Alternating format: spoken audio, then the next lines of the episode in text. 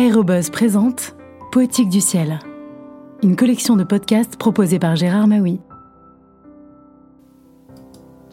Bonjour.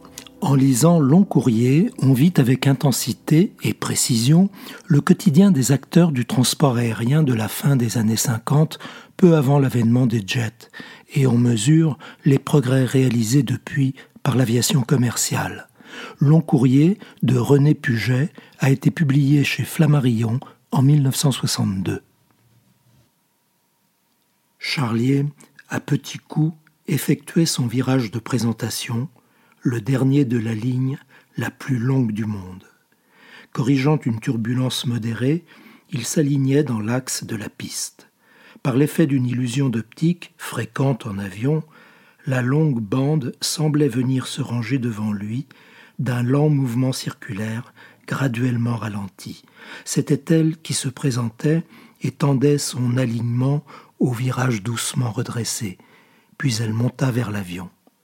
Plein volet, les larges surfaces braquées à l'angle maximum, l'avion s'enfonça plus vite, sa vitesse réduite au régime d'approche finale. Le sol, accéléré par la perte de hauteur, fuyait sous le souffle des ailes. Charlier brisa la ligne de descente à l'instant même où la piste se ruait sous l'avion. D'un mouvement uniforme, la lourde machine se redressa, passant de la descente achevée au vol horizontal.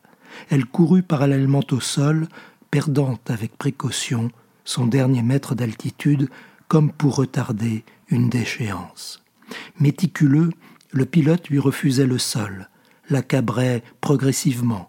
Il cherchait à tracer pour ses roues la courbe exactement tangente qui les amènerait au contact, sans choc, sans impression de chute, si faible fût-elle. Et presque sans la sentir, Marnier connut la fin du vol, un frôlement. Les roues de l'avion de France effleuraient sa terre lointaine avant d'y appuyer en confiance ses cinquante tonnes, lentement, à l'inverse de la portance mourante des ailes.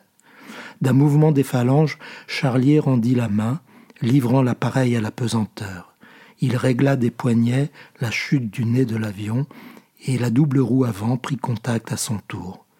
Posément, il remonta ses pieds sur les pédales de frein, et par le jeu de ses chevilles, l'avion ne conserva plus qu'un souvenir de vitesse.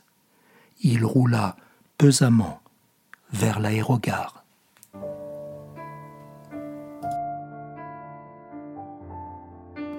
À bientôt pour de prochaines lectures.